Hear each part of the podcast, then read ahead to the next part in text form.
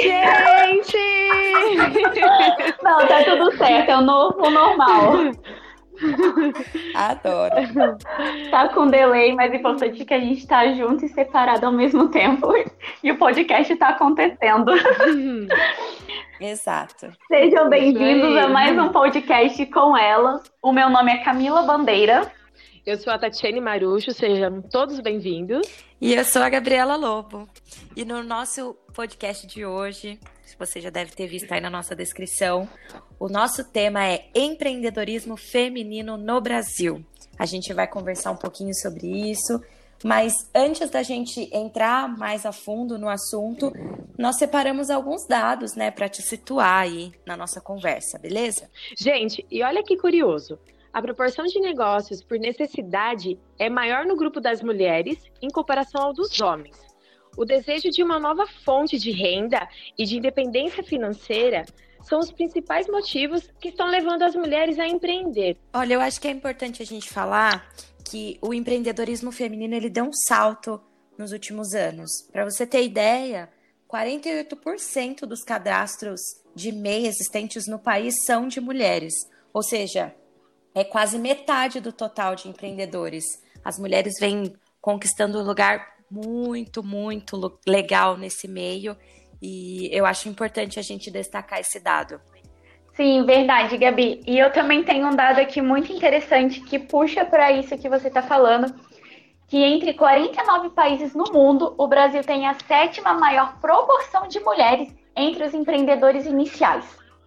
E falando sobre mulher empreendedora inicial, hoje nós vamos conversar com a fotógrafa, publicitária, social media e mentora de empreendedor, de mentora para empreendedoras, Daniele Moraes, de 25 anos.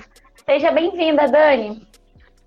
Oi, gente. Obrigada, meninas. Bem-vinda, Dani. Muito obrigada. Estamos aí para falar um pouquinho de empreendedorismo com vocês. Sim. Bem-vinda. Dani, você iniciou, a, você iniciou a faculdade bem nova, né? Você já se e você imaginou que hoje, com 25 anos, você estaria impulsionando mulheres empreendedoras a alcançarem seus objetivos? E também daqui a cinco anos, como que você se imagina? Gente, seguinte, sou muito ambiciosa, vocês não estão entendendo. mas assim, Adoro. mas assim, eu comecei a faculdade com 17 anos e dentro da faculdade, no primeiro ano eu já fiz 18, né? De 17 para 18. E quando eu comecei a faculdade de publicidade, eu não imaginava que eu queria ser. Mas no meio da faculdade eu já sabia que eu queria ser fotógrafa. E quando eu saí da faculdade, demorou tipo, acho que foi, foi um ano mais ou menos. Ou menos, acho que foi menos que um ano, eu montei o meu negócio. Então, hoje, é, eu não imaginava, né, estar onde eu estou, é, ainda mais nesse ramo, porque assim, o empreendedorismo ele é muito louco, muito louco mesmo. Eu mesmo é, iniciei fortemente como fotógrafa, mas por conta da pandemia eu comecei a mudar um pouco os meus rumos. Eu já trabalhava como social media, trabalhava com marketing é, dentro da fotografia, porém com a pandemia eu foquei mais é, nessa parte digital. Então a fotografia ficou um pouquinho mais de lado, porque o meu foco na fotografia eram com bebês, né, com mães, e as mães ficaram com bastante medo, né, até por toda a situação. Então eu foquei no digital. E assim, agora, hoje, é, depois de cinco meses, fazem só cinco meses que eu tô assim super ativa no digital. E hoje eu me vejo cada vez mais é, querendo conquistar esse espaço e querendo ver mais mulheres empreendendo, porque é, quando você trabalha é, para alguma empresa, você tem que ter uma carga horária que você tem que cumprir para o seu patrão. Você tem um salário que você só vai ganhar aquilo você fazendo mais coisas ou fazendo menos coisas. Então, assim, daqui cinco anos, eu quero até ouvir esse podcast novamente, porque eu quero. eu quero ouvir, eu quero ouvir Legal. esse, porque eu quero muito poder ajudar e fazer a diferença na vida das mulheres, sabe? Eu quero que cada vez mais nosso, nosso poder feminino cresça nas, inter... na, nas redes sociais e que a gente possa a, transformar vidas através do empreendedorismo, porque eu acredito muito que o empreendedorismo é isso. E Dani, conta pra gente um pouco da sua trajetória empreendedora. O que, que motivou você a, comer, a começar? Ai, gente, olha, é, eu acho que eu nasci com empreendedorismo em mim, porque vocês não estão entendendo. Quando eu era criança. Né, que legal. Eu, eu, fiquei sabendo de uma coisa esses dias que eu nem lembrava. É, eu tinha uma amiga, né, vizinha, assim, de muitos anos, e a mãe dela que me lembrou, nem lembrava, mas a gente vendia suco de limão, limonada, assim, tipo, por um real na rua, pro pessoal comprar. E eu fiquei tipo, gente, nossa, eu sempre fui empreendedora. E, e assim, é, 2011 para 2012, minto, de 2012 para 2013. 2012 eu tava terminando o ensino médio, é, já faz um tempinho. Então, eu vendia bombom com os meus amigos e vendia também sanduíche natural. Então, assim, eu sempre quis ter o meu dinheiro, eu nunca quis é, depender financeiramente dos meus pais. E, tipo assim, por mais que os meus pais tinham condições de me. É, assim, a gente não é de uma família rica, mas eles teriam condições tranquilamente de me bancar, de poder me ajudar com coisas e tal. Mas eu nunca quis depender deles. Eu sempre quis é, ter o meu dinheiro e eu sempre quis ser independente nessa parte. Então eu comecei a vender bombons com os meus amigos, porque eles também tinham uma visão assim parecida com a minha, a gente foi vender bombom. Aí em 2013, quando eu entrei na faculdade, eu parei porque é, eu comecei a trabalhar e tudo mais, e daí eu não tive mais esse tempo para poder é, vender. Mas, 2014 eu saí do serviço e comecei a vender bombom na faculdade. E assim, eu fiz publicidade, né? Então, é, me ajudou muito é, nesse tempo fazendo publicidade, vendendo bombom, eu consegui é, eu acho que consegui me descobrir ainda mais dentro dessa parte de empreendedorismo. E daí depois saí da faculdade. Ah, um, um adendo no meio disso é que eu trabalhei, eu fiz estágio no Itaú. E eu ganhava assim, bem para estágio, sabe?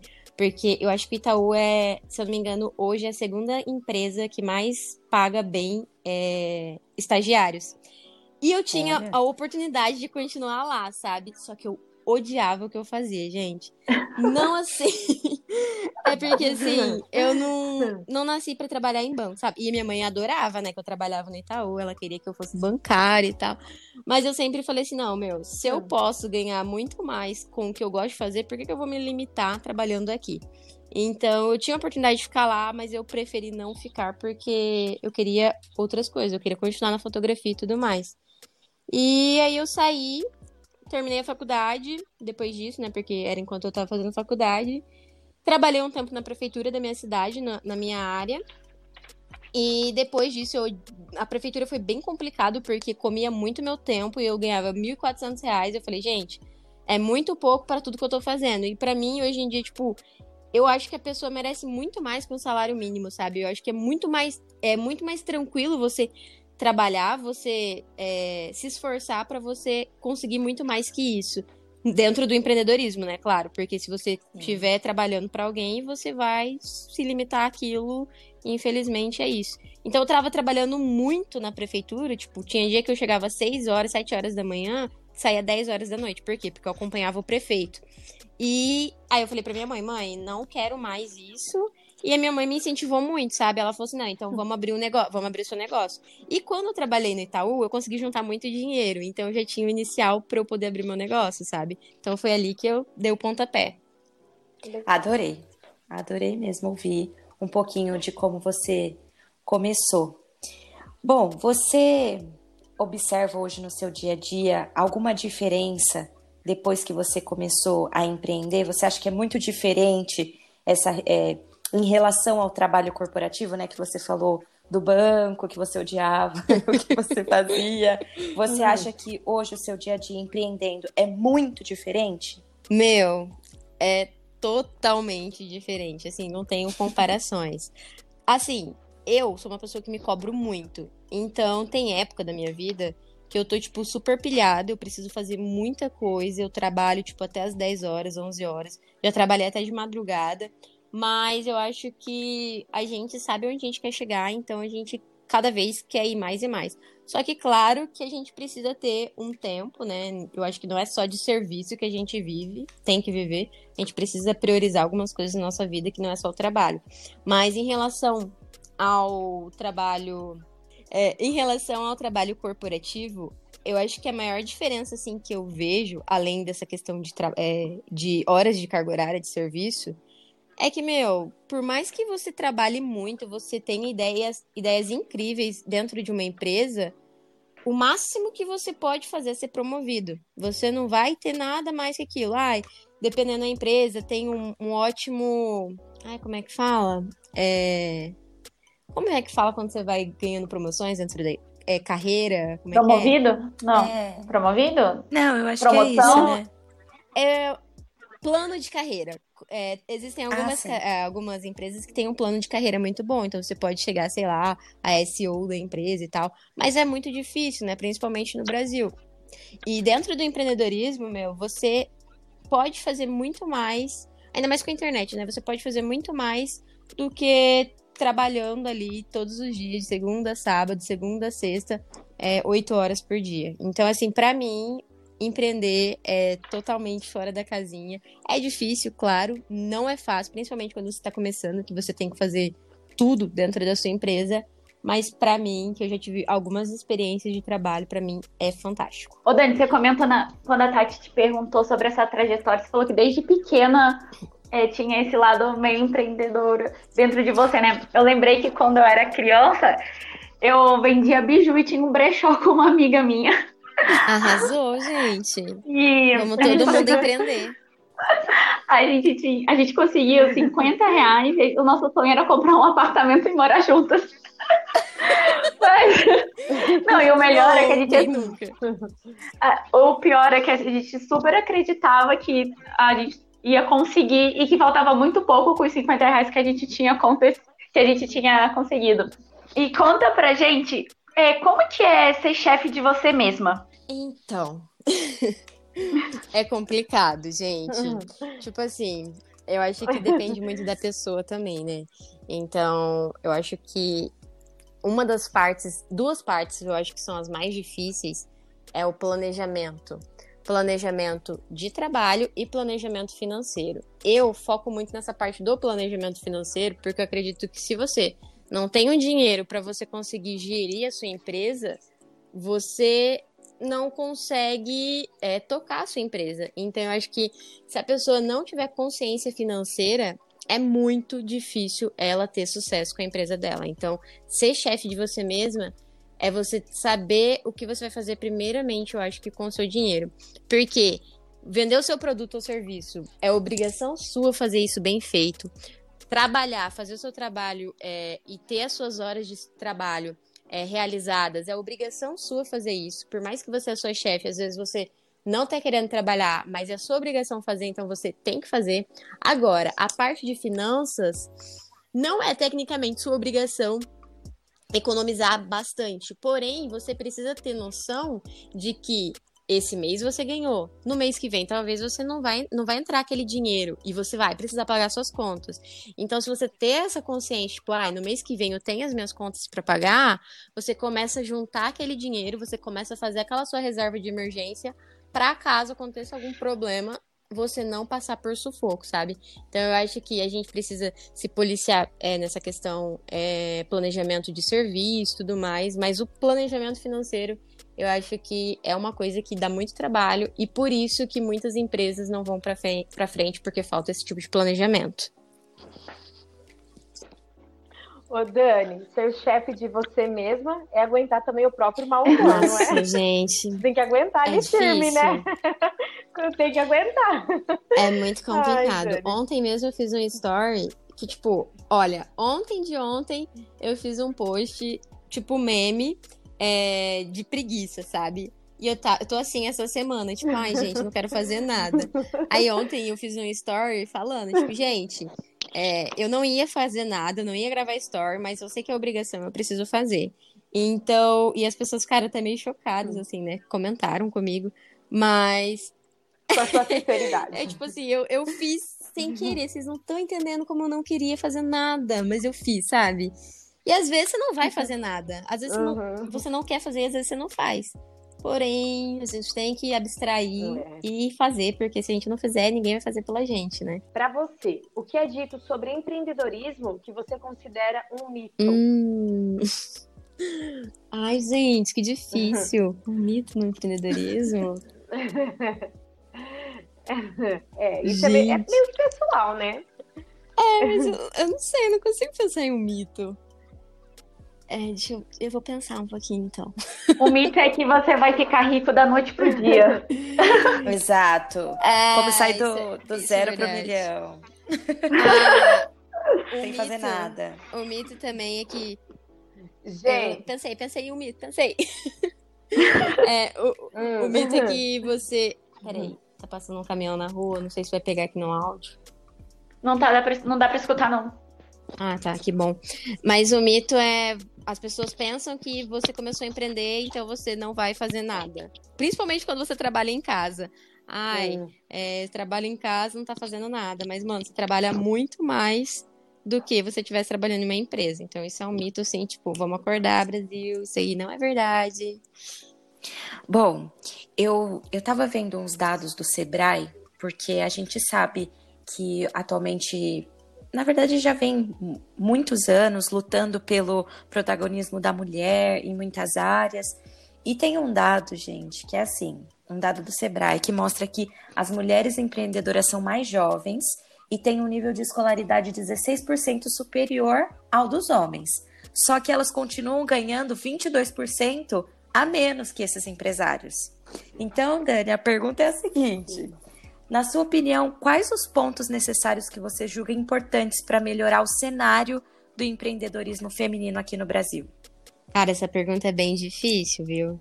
Mas eu também tava vendo esses dados, sabe? Até porque eu fiz uma postagem em relação a isso. Mas. Ai, deixa eu ver. Vou ter que pensar pra responder essa pergunta. Pode pensar, Dani. Tempo, para, Dani, brincadeira. Aplicação numa frase. Eu, eu fiz uma entrevista ontem de ontem com uma menina e ela falou: ai, preciso de tempo pra pensar. Eu fiz a mesma coisa que você fez. Gente, olha só. Eu fico mais ansiosa. Fique em paz. Pode pensar. O Brasil ainda é muito machista. Infelizmente, nosso, é, nosso país ainda é muito machista. E eu acho que a mulher, às vezes as pessoas não veem a mulher. Eu já sofri isso, eu tive medo, porque assim, gente, eu tenho 25 anos, é, a Camila me conhece, eu tenho uma cara de criança, sou baixinha. Então eu sempre tive o medo de quando eu fosse fechar um negócio, a pessoa não ver credibilidade em mim pelas minhas características e por ser mulher. Então eu acho que acontece muito isso, sabe? As pessoas julgam, ah, é mulher? Ah, ela não vai saber o que tá fazendo. Ah, é mulher? Então ela não, não dá conta disso. Então eu acho que tem esse preconceito, esse pré-conceito, né? Que as pessoas julgam antes mesmo de saber, pelo simples fato de ser mulher. E também, nós, como mulheres, a gente precisa se ajudar mais pra gente poder ver essa parte, essa parte de mulheres crescendo no Brasil, né? Porque, se eu não me engano, são é mais de 100 milhões de existem mais de 100 milhões de mulheres no Brasil. E são 24 milhões de empreendedoras no Brasil. Isso. Segundo os dados do Sebrae, é, esses dados são de 2018, né? Com a pandemia é, e com, com essa época que muitas pessoas foram despedidas, eu acredito que esse número deve ter aumentado ainda mais. Então, assim, as mulheres precisam se ajudar e a gente precisa passar essa confiança cada vez mais. E as pessoas precisam acreditar na gente que é mulher e sabe fazer bem feito, sim. Eu acho que é, é um. É, eu acho que é isso que, que gira. Adorei. É muito da mulher também saber a identidade dela, sabe? Quem ela é e confiar no potencial dela, sabe? Não precisar se comparar nem com homem, nem com outras mulheres. Mas saber a essência que ela carrega, cada pessoa, sabe? Não só a mulher. E Dani, Mas. que que Aí Oi, tá, deixa eu só, só complementar. O que acontece? A sociedade, ela tem um padrão. E ela faz a gente, como mulher, acreditar que a gente merece menos.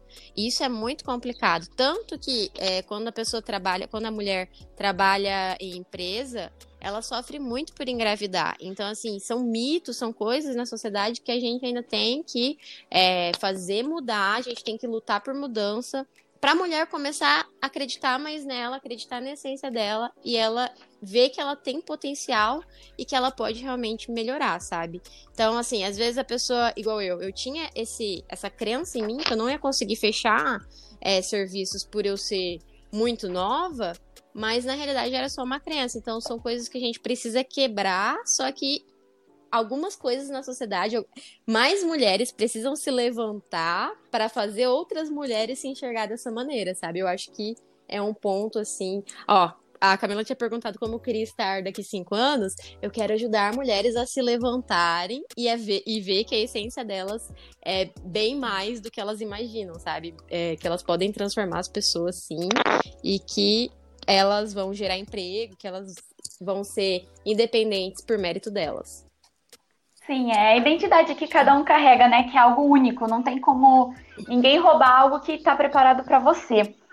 E Dani, e o que, que você acredita que vem motivando as mulheres a saírem da sua zona de conforto para dominar seu próprio negócio? Ah, igual vocês falaram, é, é um pouco por conta né, de ficar sem serviço, por conta de independência financeira. Então, é, por exemplo, tem uma colega que ela falou: Ah, eu fui demitida e eu comecei um negócio.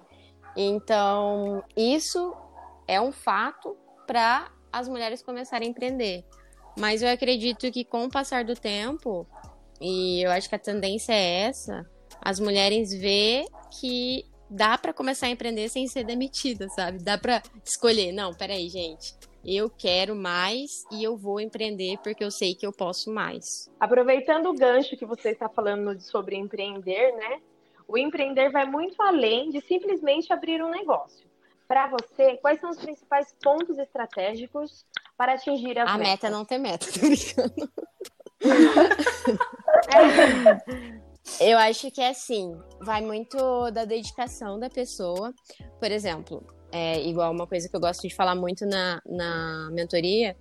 É, na mentoria em si, a gente trabalha muito com a parte do Instagram, mas para a vida mesmo, se você tem uma meta, ai, ah, minha meta é todo mês, vamos supor, né, ganhar mil reais. O que, que eu vou fazer para ganhar aqueles mil reais? Então a gente precisa, é, primeira coisa, colocar no papel ou em algum software que você goste de usar, né? Eu gosto de trabalhar bastante com o Trello e com o Google Docs. São plataformas que eu me identifico, então vai da pessoa se identificar. Se a pessoa prefere um caderno, anota no caderno. Mas então você primeiro precisa anotar o que você quer, né? Qual a sua meta. Então, ah, eu quero ganhar mil reais. E o que, que eu vou fazer para ganhar esse mil reais?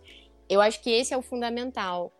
Então você precisa ver o que você vai fazer para conquistar essa meta. Então, se eu preciso fazer cinco ensaios para ganhar o tanto que eu quero, eu preciso ver o que eu vou fazer, qual qual vai ser a minha estratégia de venda para eu poder vender esses cinco ensaios. Então, assim, para bater a meta, eu preciso de estratégias. Eu acho que isso é fundamental. Ah, e como eu quero estar daqui cinco anos? Eu preciso anotar como eu quero estar daqui cinco anos e o que eu vou fazer para fazer isso acontecer, sabe? E é muito, é, isso é uma coisa que muita gente não sabe que precisa fazer e acaba não fazendo e acaba se, frustra se frustrando quando não consegue realizar suas metas, sabe? E eu acho que isso é essencial para a gente poder ter progresso dentro do, do serviço da gente. Dani, você comentou algo que eu achei muito importante e eu queria retomar um pouquinho, porque você falou dessa questão do preconceito, né? Dessa dessa ideia formada que as pessoas já têm. E você, como a gente já falou várias vezes, tem só 25 anos, né? Tá na nossa faixa de idade, é nova, mas já está inspirando outras mulheres. E como você lida com esse preconceito? Quais são suas ações perante esse preconceito? Mel, então, na realidade, não sofri muito preconceito ainda, sabe? E eu sou de uma cidade muito pequena. E, e assim, as pessoas tendem a ser muito. Elas tendem a ser preconceituosas e tendem a falar mal da vida dos outros. E principalmente com internet, sabe? Só que na fotografia eu não tive esse preconceito. Eu acho que eu consegui é, me. Eu consegui passar a autoridade que eu queria passar dentro da fotografia. E então eu acho que isso me ajudou para que eu não não sofresse esses preconceitos. Agora com a internet, o que acontece? Eu não tenho muitos seguidores ainda, eu estou em fase de construção de audiência e eu sei que as pessoas falam mal, sabe? Por quê? Porque eu já tive convívio com pessoas que falavam mal de pessoas o tempo todo. E são pessoas tóxicas, são pessoas tóxicas, sabe? Só que dentro é, trabalhando agora com a internet, eu não saio muito de casa, até por conta da quarentena, né? Então, assim, eu não sei de, do que as pessoas estão falando mal de mim. Eu sei que se eu quero gerar uma transformação, se eu quero ir além, eu tenho que acreditar na minha essência e eu tenho que tampar os olhos e fechar os ouvidos para que as outras pessoas estão falando de mal, sabe? Então, assim, se a gente quer crescer, vai ter pessoas falando mal. E isso é normal. A gente precisa lidar com isso. Jesus não, agra não agradou todo mundo. Quem dirá nós agradar. Nossa, eu né? ia comentar isso. não, mas isso é muito real, né? É até egoísmo da nossa parte falar, não, eu vou agradar todo mundo. Claro que não, meu. Jesus, que, tipo, perfeito, não agradou todo mundo, quem sou eu? Então, assim, é, a gente precisa entender que vai ter pessoas maus, existem pessoas mau caráteres que elas simplesmente vão desmerecer o nosso trabalho, e existem pessoas que vão apoiar. Então, eu me apoio nas pessoas que estão é, sempre vindo no meu direct agradecer pelo que eu tô fazendo, sabe?